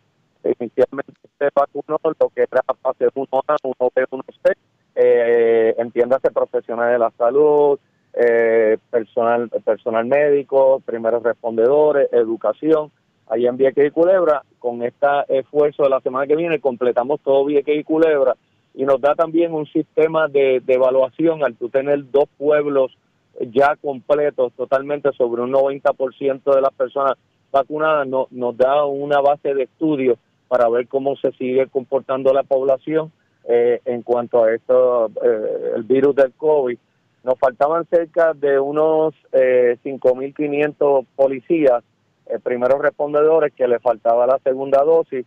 Eh, ya estamos terminando con ellos, lo que se hizo un esfuerzo adicional y nos movimos a seis comandancias regionales para vacunarlos directamente ahí y no tuvieran que estar esperando en, en, en filas eh, en los centros de vacunación, por, eh, obviamente la, la, necesidad de que la policía pues esté haciendo sus funciones, eso se está completando esta semana y hay cerca de 4.400 que le falta primeras y segundas dosis. Eh, esto fue debido al cambio de la orden administrativa hace cuatro semanas, donde cambió de la misión que se estaba haciendo eh, profesionales de la salud y primeros respondedores a enfocar el 100% de eh, la vacunación a personas de mayores de 65 años. Como bien mencionaste, eh, ya están llegando las vacunas de Johnson Johnson. Hay una proyección para esta semana de unas 28.800, ya llegaron 11.000. Eh, parte de los esfuerzos de Vieques y Culebra y la policía se va a utilizar esa vacuna y eh, estamos sosteniendo durante el día de hoy una reunión con el secretario y su equipo de trabajo para delinear la estrategia de quiénes y cómo se van a vacunar eh, con entregas subsiguientes de la vacuna de Johnson Johnson, cuál es la población que se va a impactar con, con esa vacuna. Esta vacuna tiene eh, varios resultados en sus estudios, eh, mantiene un 68% de eficacia en cuanto al COVID-19, pero cuando es para situaciones graves que pueden llevar hospitalización o un ventilador, refleja un 85% de, de eficacia. Es una vacuna de un manejo no tan complicado como lo es Pfizer y Moderna, que requiere temperaturas bien altas, de menos 80 y menos 20 eh, grados Celsius. Así que eh, hay que definir eh, quién se va a impactar con esa vacuna. Recomendaciones de este servidor ha sido población más joven, menores de 40 años, porque son menos propensos a contagio y son más asintomáticos. Otros grupos que se pueden impactar serían personas que, que no tienen vivienda o, personas que están en la calle sin hogar, porque es difícil conseguirlos para la segunda dosis si vas a utilizar Pfizer y Moderna. Eh, y también personas que han sido contagiados anteriormente porque el cuerpo crea unos anticuerpos y utilizar eh, Johnson Johnson pues aumenta más aún eh, esa eficiencia. Pero nuevamente eso es parte de las reuniones con el Departamento de, Salud y, y les corresponde a ellos dictar esa política pública. Le pregunto, los encamados se supone que estaban en las primeras categorías. Obviamente son los pacientes de mayor riesgo. ¿Por qué ha habido tanta complicación para la vacunación de encamados que al día de hoy más del 60% de los encamados no han recibido su vacuna? Eso debe ser una pregunta dirigida al secretario de Salud, es el que dicta política pública. Como te mencionaba, nosotros presentamos eh, posibles cursos de acción, posibles planes, pero quien dicta la política pública en Puerto Rico es el secretario de Salud. Pero se supone que eh, se supone que se tenga que seguir la tabla de las recomendaciones de, de, las categorías tal y como la puso CDC al pie de la letra. Y ahora mismo, por ejemplo, se están vacunando personas que pueden esperar en la vacunación y a los encamados no le ha llegado la vacuna. Hay un sinnúmero de encamados que simplemente están a su suerte y es como que el juego de ping-pong. Eh, ¿Quién lo va a vacunar? ¿Cómo se va a vacunar? ¿Qué va a pasar con el cuidador? Eh, porque obviamente usted no puede montar un encamado en una ambulancia y llevarle una fila de vacunación. Eh, cuando hay una, una emergencia, se activa eh, lo que se conoce como el Incident Command System eh, y debe de haber un Incident Command Plan. Ese plan es el que dicta cuál es la estrategia de ejecución. Eh, es algo que, que, hace falta y desarrollarlo y como bien menciona, establecer cuál es ese plan estratégico mi opinión personal tiene que ser un plan balanceado. Hay que establecer, usted me está solamente una población, Oiga. pues solamente tú estás impactando un sector, tienes que impactar otros sectores. Otros sectores, pero pero usted entonces me está confirmando que no había un plan concreto para la vacunación de los encamados. Hay un plan, eh, el plan es, es modificable continuamente. Cuando tú trabajas en una emergencia, las emergencias continuamente presentan situaciones. El plan está el plan, el secretario eh, eh, dictó que se iba a enfocar la vacunación a mayores de 65 años. Esta semana él va a cambiar esa, orden administrativa. Departamento de Salud está evaluando cuáles son los grupos que se van a estar impactando y en efecto los, encamados y personas con, condiciones eh, médicas son una prioridad en ese plan y en esa nueva orden administrativa que él va a emitir. Vamos a continuar escuchando la entrevista del ayudante general de la Guardia Nacional, pero antes hacemos lo siguiente. Presentamos las condiciones del tiempo para hoy. Para la tarde de hoy miércoles se esperan aguaceros de aislados a dispersos en el oeste, informó el Servicio Nacional de Meteorología. Hay riesgo moderado de corrientes marinas. Los operadores de embarcaciones pequeñas deben ejercer precaución. El viento sopla del este-sureste hasta 20 nudos. El oleaje en el Atlántico está entre 4 a 6 pies. En el Caribe está entre 3 a 6 pies. Y en la noche las temperaturas estarán rondando los bajos 60 grados. Para la red informativa de Puerto Rico, este es el informe del tiempo. La red le informa. Regresamos a la red le informa. Somos el noticiero estelar de la red informativa, edición de hoy miércoles. Gracias por compartir con nosotros. Vamos a continuar escuchando la entrevista que esta mañana le hiciéramos al ayudante general de la Guardia Nacional en torno a la vacunación. Y la pregunta que se queda en el tintero es: ¿se puede expandir de alguna forma la vacunación a otros sectores del país cuando no se ha culminado la vacunación de personas mayores de 65 años y sobre todo el problema de los encamados. Esto fue lo que dijo el funcionario sobre el particular. Es una pregunta un tanto curiosa. ¿Quién determina y cómo, y cómo lo hacen el tipo de vacuna? Por ejemplo, si, si van a ir a cierto lugar y, y van a vacunar, ¿quién determina si es Moderna, si es Pfizer o en este caso que ahora entraría Johnson Johnson? Eso le corresponde al Departamento de Salud. Ok. En el caso de la vacunación que ustedes liderean, eh, ¿cómo ha estado fluyendo en esta última semana? Bueno, eh, es importante, eh, José Raúl, mencionar que la Guardia Nacional ejecuta el plan que se nos dicta. Nosotros, eh, pues, somos, estamos en apoyo a- al Departamento de Salud. Nosotros estamos, tenemos 14 centros de vacunación, tenemos capacidad para abrir cinco centros adicionales. Eh, se lo estamos presentando al Departamento de Salud en el día de hoy. Eh, centros adicionales que se requieren eh, en Humacao, en la zona este de Puerto Rico no tenemos centros de vacunación porque no habían suficientes vacunas. Ahora que está aumentando el inventario de vacunas, nuestro pro- nuestra propuesta es abrir centros de vacunación en Humacao, en Guayama, en Barranquita, en Aguadilla y en Carolina.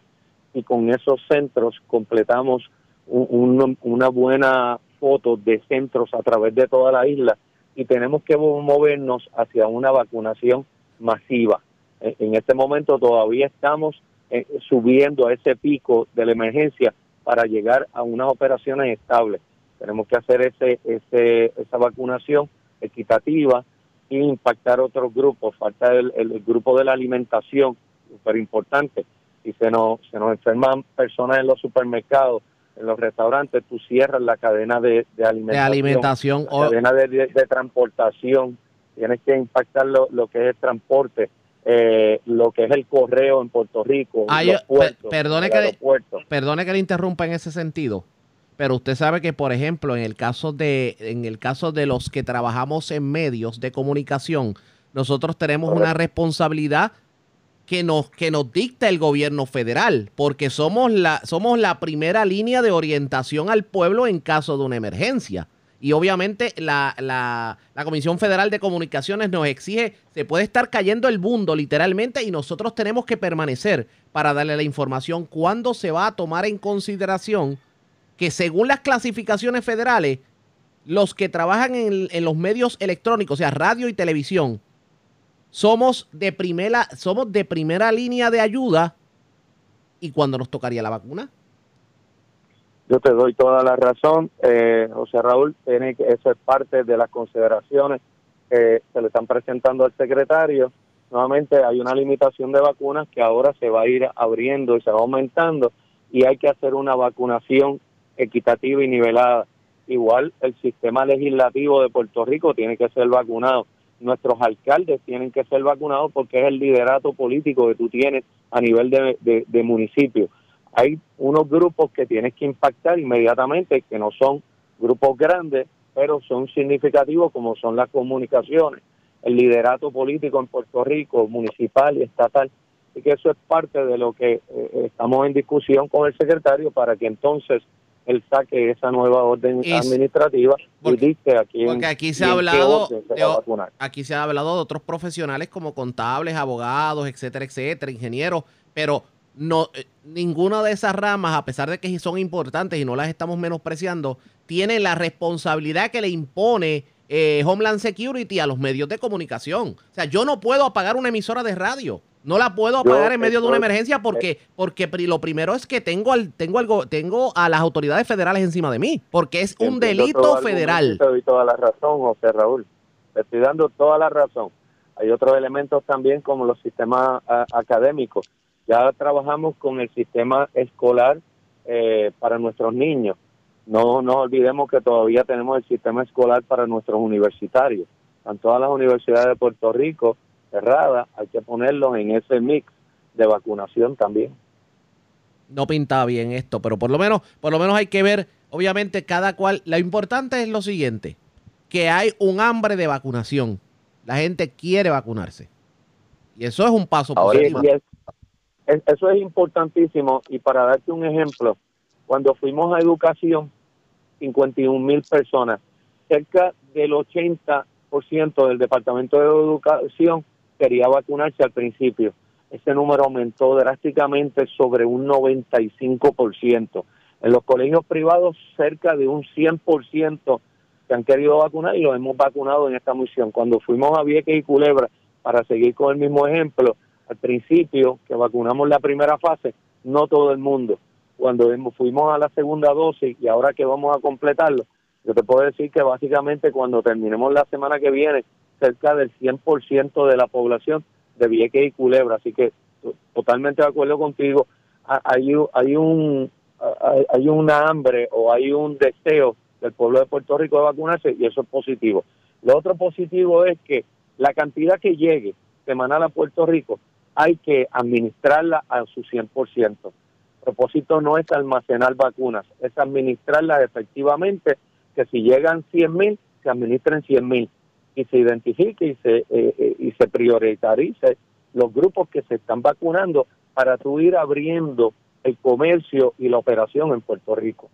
Expresiones del ayudante general de la Guardia Nacional en entrevista con este servidor y con Henry Lugo en la mañana de hoy. Lo cierto es que la vacunación continúa. Ahora hay que ver cómo cambiará todo en cuanto a la vacunación se refiere, tomando en consideración que llega la vacuna de Johnson Johnson. Ustedes pendientes a la red informativa. En temas relacionados, el alcalde de Aguabuena, Javier García, calificó como excelente la noticia sobre la solicitud de la secretaria de la Gobernación, Noelia García Bardales, a los jefes de agencia para que entreguen para fines de marzo un plan para el retorno al trabajo presencial de los empleados públicos. O sea que ya, eh, obviamente, aunque estamos en pandemia, pues que se reporten a sus labores. ¿Está de acuerdo el alcalde con que los empleados regresen a sus labores presencial? Vamos a escuchar sus declaraciones. Por otro lado, es, urge la secretaria de la gobernación en el día de ayer que los empleados públicos regresen a su centro de trabajo. Eh, ¿Te ves eso positivo? Excelente noticia, excelente noticia y me voy a poner como ejemplo. Desde que comenzó esta emergencia en el gobierno municipal de Aguajuera, nosotros en ese lockdown, tuvimos el mes de marzo, abril y mayo. En junio se reanudaron las labores. Comenzamos, ¿verdad?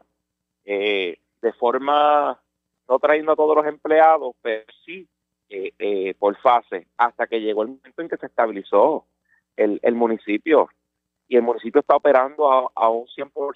Ahora vámonos al gobierno central. El gobierno central, la ciudadanía requiere de los servicios y mucha, mucha de la población que a mí me habla, me dicen, estoy tratando de comunicarme, no, no lo cogen el teléfono. Estoy tratando de hacer esta gestión, pero están remotos. Inclusive, vamos a coger de, vamos a coger de ejemplo la oficina de permisología. Pues, oficinas que están trabajando remoto.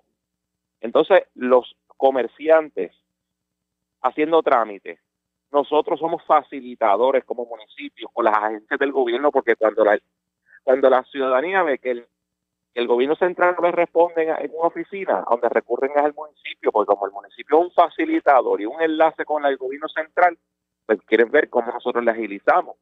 Cuando nosotros vemos el extracto y la es que las oficinas están remotos, no están trabajando presencialmente ni el 100% en cuanto a las peticiones. Yo creo eh, firmemente que el gobierno debe ya haber, y no ahora, desde hace un tiempo ya atrás, ya pudo haber comenzado de forma presencial. Los protocolos están establecidos, la educación de prevención está, presente en todo momento. Yo creo que ya nuestra, nuestro pueblo está educado para poder eh, completamente llevar los protocolos en, tanto de forma empleado y patrono como también la ciudadanía que va a buscar los servicios. Así que excelente noticia, me alegro que esta noticia haya salido, que ya el gobierno central ya debe comenzar eh, de forma presencial en todas las agencias. Expresiones del alcalde de Aguas Buenas.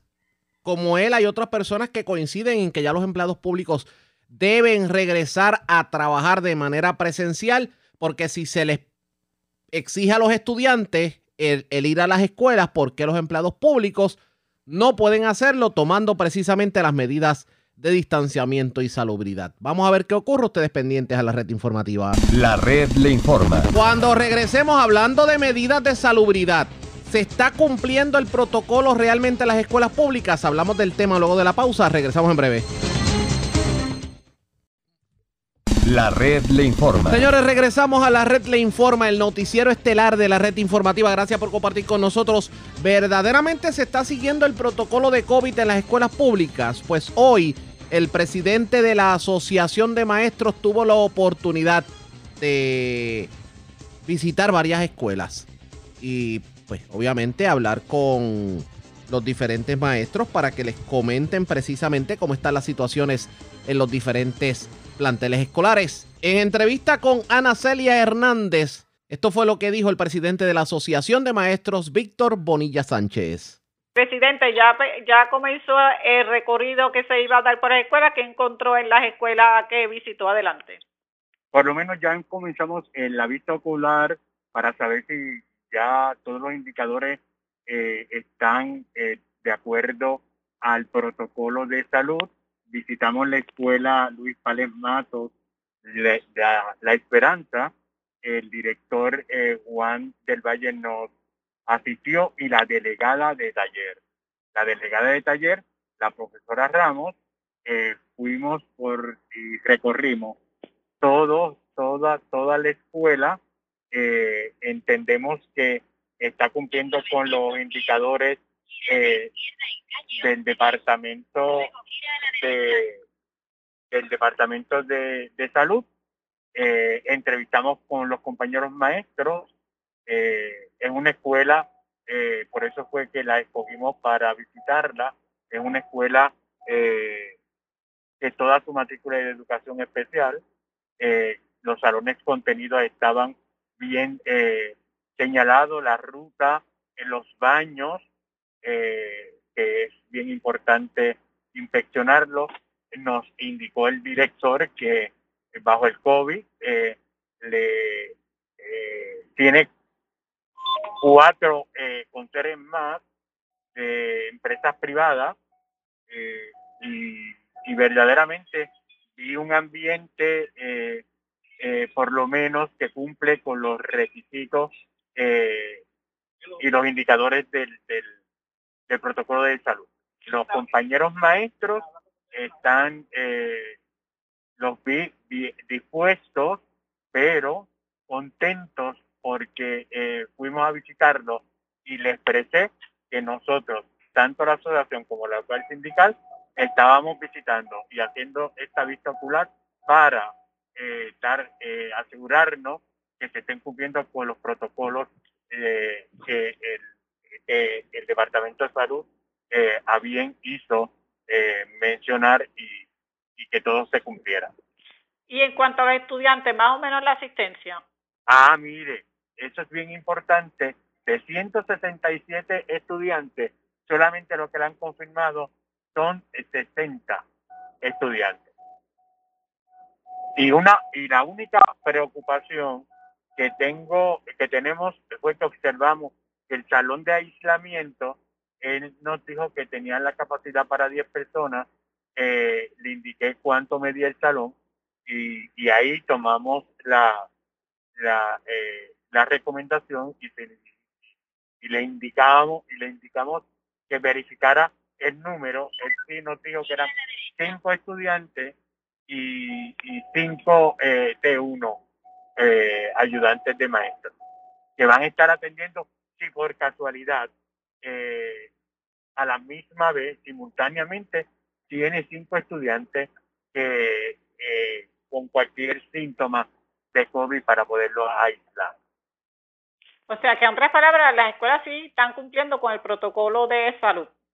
Sí, por lo menos esta primera que visitamos, porque tenemos otras dos, esta sí está cumpliendo con los protocolos de salud. ¿Y qué mensaje usted está llevando a los maestros? ¿Cómo? ¿Qué mensaje le está llevando a los maestros?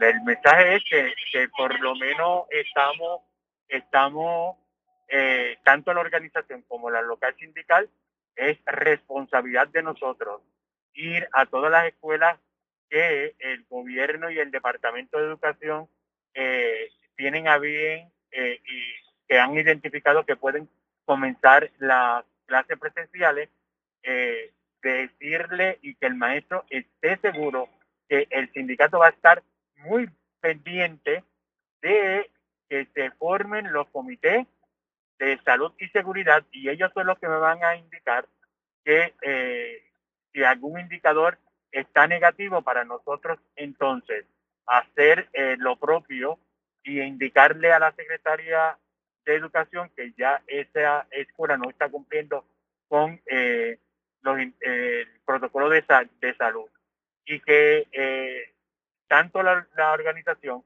como la local sindical vamos a estar eh, presto y disponible para cualquier eh, situación que se le presente en estos días eh, a partir del 10 y, y en estos días donde ellos están de forma presencial. Aunque no es requisito, presidente, se le está preguntando si están vacunados y si no, ¿por qué? No, no eh, yo le, eh, le, esa fue la primera pregunta que le indiqué, eh, que le pregunté al señor director, me indicó que el 72% de su facultad está vacunada. O sea que no va a haber de, problema con eso. No va a haber problema con eso.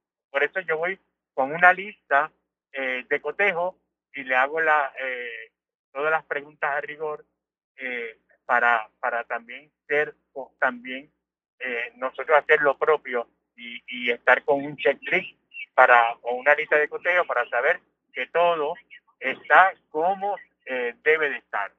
Un saludo a todos los compañeros maestros que estén eh, eh, en las escuelas y aquellos que ya comenzaron sus clases virtuales. Que la educación pública está en pie gracias a ellos. Declaraciones del presidente de la Asociación de Maestros, pero ¿qué dijo hoy la secretaria del Departamento de Educación, Elba Ponte, precisamente sobre los protocolos en las 115 escuelas que están trabajando. Ella estuvo eh, en la mañana de hoy anunciando la eh, implementación de un nuevo reglamento de escuelas Montessori. Allí aprovechó para contestar preguntas sobre el tema de educación y esto fue lo que dijo sobre el particular embargo, algunos municipios están anunciando que tienen brotes de COVID. Eh, ¿Están mirando ustedes de cerca de eso y cómo se afecta el proceso en De- cara a la reapertura? Definitivamente hay que monitorear, esto es una situación saludista y todos los miércoles el Departamento de Salud va a estar publicando que el pueblo está en rojo. Automáticamente esa escuela, aunque esté en el listado, seguiría a distancia. Por eso hay más escuelas que se están pasando por el proceso de certificación. Eh, en este proceso es la orientación que se le ha dado a todos los directores para entonces ir tomando decisiones al respecto. La salud es primordial, creamos un balance y por eso estamos estableciendo los protocolos en las escuelas, pero dependemos de lo que se publique todos los miércoles. Nuestro llamado a toda la, la comunidad y la instrucción que se le ha dado a cada director, que escuela que no esté en ese municipio que sale en rojo, automáticamente continúa. Esa es la situación que le ha tocado vivir a los niños de nuestro, de nuestro país, una situación donde desde el huracán María tuvieron interrupción con los sismos y ahora. Eh, Pero periódicamente lo que queremos ir incorporando escalonadamente para ir a estar preparados y esperemos que en agosto todo esto mejore. La alcaldesa de Morovis eh, eh, estaba eh, denunciando que eh, ciertamente no están haciendo las pruebas suficientes y que en ocasiones, por ejemplo, su municipio tenía 25 casos y eso se catalogaba como no apto para apertura en su municipio. Sin embargo, no responde a la población que tiene municipio, que son sobre 30.000 habitantes, eh, y que ese, ese- esa muestra no responde al universo. ¿Ustedes han mirado eso también? ¿Han contemplado ese aspecto? Definitivamente trabajamos con el Departamento de Salud que hace monitoreo, cada municipio tiene su epidemiólogo, los alcaldes están muy conectados con la data y, y son escuchados. Así que vamos a dejarnos llevar por lo que ha estandarizado el Departamento de Salud para mantener uniformidad en este proceso.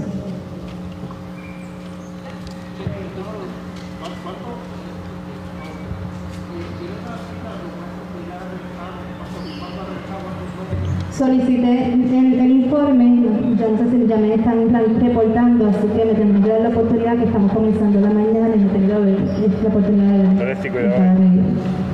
Eso fue lo que dijo la secretaria de Educación en cuanto a las escuelas. Pero ¿qué dijo precisamente sobre el tema de las escuelas Montessori? Vamos a escuchar. La, la tiene que pasar todo por el proceso de nosotros. No obstante, se le da esa autonomía y, esa ¿verdad? oportunidad de hacer las cosas el proceso de selección del secretario auxiliar y, todo lo que requiere en, términos de reglamento. Nosotros estamos trabajando con lo que es recursos humanos, ellos van a tener mayor autonomía en la participación, como si fuera en, esas convocatorias, le vamos a dar la oportunidad que ellos estén insertados eh, en ese proceso. Declaraciones de la Secretaría de Educación nos disculpan la calidad del audio ya que fue sonido ambiental, pero lo cierto es que la Secretaría por lo menos entiende que todo lo que tiene que ver con los protocolos en las escuelas públicas, eso es algo cambiante dependiendo cómo esté el COVID en los diferentes municipios pero al momento se, no, se ve satisfecha con lo que está ocurriendo en las escuelas públicas del país. La red A la pausa, regresamos a la parte final del noticiero estelar de la red informativa. La red le informa. Señores, regresamos esta vez a la parte final del noticiero estelar de la red informativa de Puerto Rico. ¿Cómo está Estados Unidos? ¿Cómo está el mundo a esta hora de la tarde? Vamos con DN, nos tienen un resumen completo sobre lo más importante acontecido en el ámbito nacional e internacional. Gobernadores de Estados Unidos han comenzado a flexibilizar las restricciones destinadas a frenar la propagación de la COVID-19, incluso cuando el país registró el lunes otros 58.000 contagios nuevos y otras 1.500 muertes por coronavirus. El número de nuevos casos diarios ha disminuido desde las cifras récord alcanzadas en enero, pero esa disminución se ha estancado en tasas comparables a los picos que se registraron en el país entre junio y septiembre de 2020. La directora de los Centros para el Control y la Prevención de Enfermedades, la doctora Rogel Walensky, advirtió el lunes que todavía podría ser muy prematuro implementar medidas destinadas a reanudar las actividades en espacios públicos. No podemos resignarnos a 70.000 casos diarios, 2.000 muertes diarias.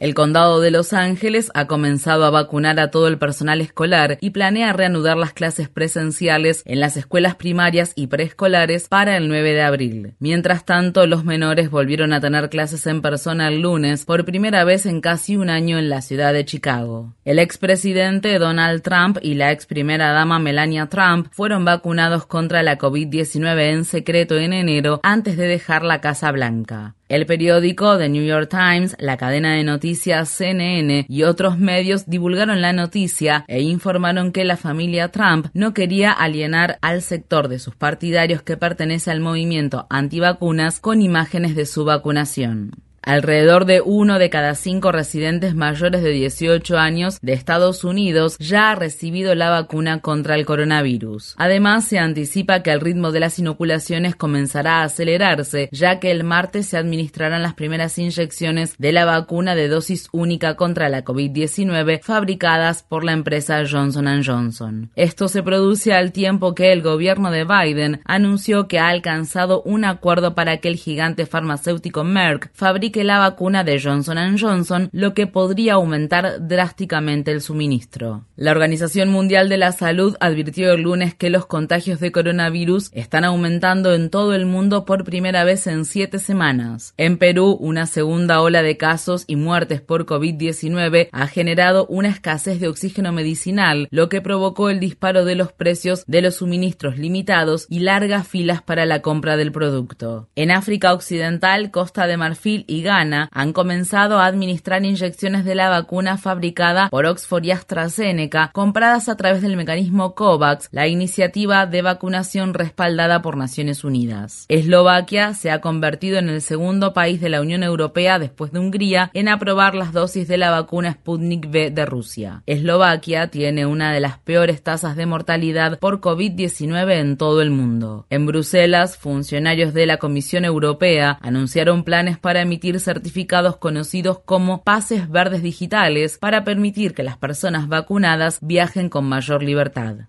Naciones Unidas advierte que 400.000 yemeníes menores de 5 años podrían morir de desnutrición aguda en 2021, al tiempo que la pandemia del coronavirus y la guerra liderada por Arabia Saudí contra los rebeldes hutíes agravan la peor crisis humanitaria del mundo. El secretario general de la ONU, Antonio Guterres, dijo el lunes que una conferencia de donantes recaudó solo 1.700 millones de dólares para la ayuda humanitaria en Yemen, menos de la mitad de los 3.800 millones de dólares necesarios para evitar una hambruna generalizada. Hoy recortar la ayuda es una sentencia de muerte para familias enteras. Con una guerra en pleno auge, los menores de Yemen son quienes pagan el precio más alto. La ONU declaró que alrededor de la mitad de la población de 29 millones de personas de Yemen está pasando hambre. En febrero, el presidente Biden se comprometió a acabar con el apoyo de Estados Unidos a la guerra liderada por Arabia Saudí en Yemen, que comenzó hace seis años durante la presidencia de Obama. Sin embargo, Estados Unidos se ha negado a sancionar al ministro de Defensa de Arabia Saudí, el príncipe heredero Mohammed bin Salman, por la guerra en Yemen e incluso por su aprobación del asesinato del periodista del periódico The Washington Post, Jamal Khashoggi. El portavoz del Departamento de Estado de Estados Unidos, Ned Price, dijo el lunes que el gobierno estaba mirando hacia adelante, no hacia atrás, en lo que respecta a las relaciones diplomáticas entre Estados Unidos y Arabia Saudí. Estamos muy enfocados en la conducta futura. Y esa es parte de la razón por la que hemos planteado esta cuestión no como una ruptura, sino como una recalibración. El presidente Biden está enfrentando duras críticas por no haber sancionado a Mohammed bin Salman. El Senado de Estados Unidos ha confirmado a Miguel Cardona como secretario de Educación. Cardona, quien fue el director escolar más joven del estado de Connecticut a la edad de 28 años, es puertorriqueño y creció en viviendas públicas. Asimismo, el Comité Judicial del Senado recomendó el lunes la confirmación del juez Mary Garland como fiscal general tras una votación de 15 contra 7, lo que allana el camino para una votación del Pleno del Senado. Los senadores están evaluando cambios de último minuto para el proyecto de ley de estímulo por el coronavirus de 1,9 billones de dólares aprobado por la Cámara de Representantes y se espera que el debate comience a mediados de esta semana. Varios legisladores demócratas de Estados Unidos han propuesto un impuesto sobre el patrimonio para los ultramillonarios y multimillonarios que tiene el fin de contribuir a financiar el programa Reconstruir Mejor del presidente Biden. La senadora Elizabeth Warren, quien copatrocina el proyecto de ley, dijo el lunes que el impuesto sobre el patrimonio ayudaría a revertir la enorme desigualdad que no ha hecho más que agravarse durante la pandemia.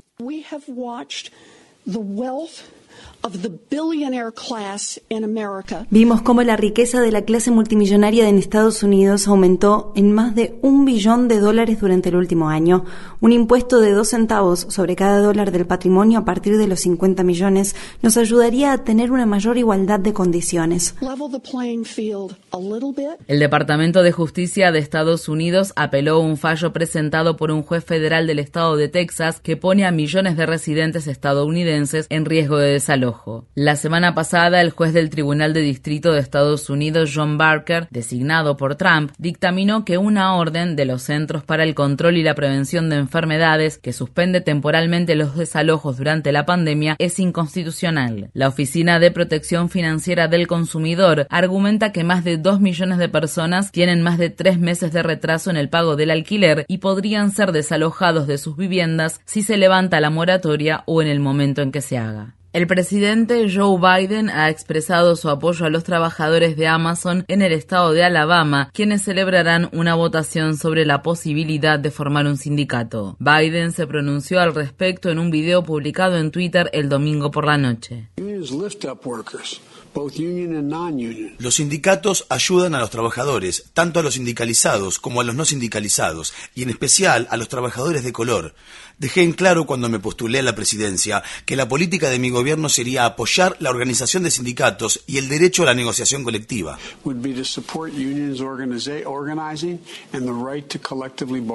Unos 6.000 trabajadores de Amazon en el estado de Alabama tienen hasta fin de mes para votar lo que podría ser la primera campaña sindical exitosa en un centro de distribución de Amazon en Estados Unidos. En noticias de inmigración, el gobierno de Biden está dando a los padres solicitantes de asilo separados de sus hijos por Trump la oportunidad de decidir si quieren reunirse con sus hijos en suelo estadounidense o en su país de origen. El secretario de Seguridad Nacional, Alejandro Mayorkas, quien encabeza el grupo de trabajo de reunificación familiar de Biden, dijo el lunes que la política de separación de familias era el ejemplo más poderoso y desgarrador de la crueldad que precedió a este gobierno. Mayorkas anunció que el gobierno explorará vías legales para permitir que los padres que decidan regresar a Estados Unidos para estar con sus hijos puedan permanecer en el país. Si bien los activistas en defensa de la justicia para inmigrantes celebraron la medida, muchos han prometido seguir luchando hasta que Biden se comprometa a abolir la detención de todas las familias solicitantes de asilo.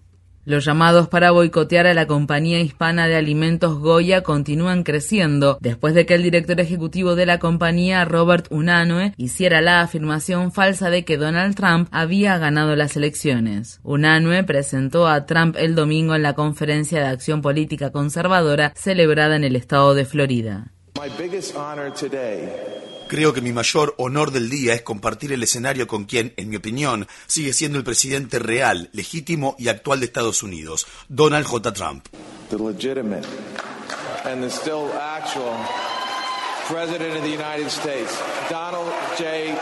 En respuesta, el presidente de la Liga de Ciudadanos Latinoamericanos Unidos, Domingo García, le dijo lo siguiente a la cadena de noticias CNN. Cuando le mientes a la comunidad hay consecuencias y va a haber repercusiones para sus productos. En el noroeste de Nigeria, las autoridades dicen que casi 300 estudiantes que fueron secuestradas la semana pasada de un internado en el estado de Zamfara fueron liberadas y ahora están a salvo. Según se informa, su liberación se produjo después de que se entablaran negociaciones entre funcionarios del gobierno y los secuestradores. Se desconoce si los secuestradores recibieron pagos por el rescate. En Francia, un tribunal de París declaró al expresidente Nicolas Sarkozy culpable de cargos de corrupción y lo condenó a al menos un año de prisión por intentar sobornar a un juez en 2014. Sarkozy es el segundo presidente francés de la era moderna en haber sido condenado por un delito. Sarkozy permanecerá libre mientras apela la sentencia, un proceso que podría llevar años. En el Congreso de Estados Unidos, los legisladores demócratas están comenzando a debatir dos proyectos de ley separados para proteger el derecho al voto. Si se promulgan la Ley para el Pueblo y la Ley del Derecho al Voto de John R. Lewis, traerían algunos de los cambios más radicales a la ley electoral de Estados Unidos en las últimas décadas. Mientras tanto, la Cámara de Representantes del Estado de Georgia votó el lunes siguiendo las líneas partidarias para aprobar una revisión de las leyes electorales del Estado que exigirían que se muestren pruebas de un documento de identidad para votar por correo, limitar la cantidad de urnas para la entrega de papeletas de voto por correo y limitar los horarios de votación anticipada durante los fines de semana. Los demócratas de Georgia criticaron la ley como un intento para revertir los derechos civiles. En el estado de Nueva York, una tercera mujer acusó al gobernador Andrew Cuomo de acoso sexual. Anna Rack detalló su experiencia en una entrevista con el periódico The New York Times, en la que dijo que conoció a Cuomo en la recepción de la boda de sus amigos en 2019. Según se informa, durante el evento él le tocó la parte baja de la espalda, le puso las manos sobre las mejillas y le preguntó en voz alta si podía besarla. Rack le dijo al diario que ella se sintió muy confundida, conmocionada y avergonzada. Su historia fue corroborada por una amiga que presenció la interacción, así como fotografías del evento. Cuomo habló brevemente de las acusaciones hechas por dos ex asistentes en un comunicado el domingo por la noche y dijo que sus acciones habían sido malinterpretadas. El lunes, la congresista demócrata Kathleen Rice del estado de Nueva York publicó lo siguiente en Twitter. Ha llegado el momento. El gobernador debe dimitir. En Australia, ocho jóvenes activistas contra el cambio climático y una monja han presentado una demanda colectiva histórica que obligaría al gobierno federal australiano a dejar de aprobar nuevos proyectos para la explotación de combustibles fósiles. La demanda se presentó en respuesta a una propuesta de una corporación de carbón para ampliar su mina en el norte del estado de Nueva Gales del Sur. Angeli Yarma, una activista de 16 años de edad en defensa de la justicia climática, es la demandante principal del caso.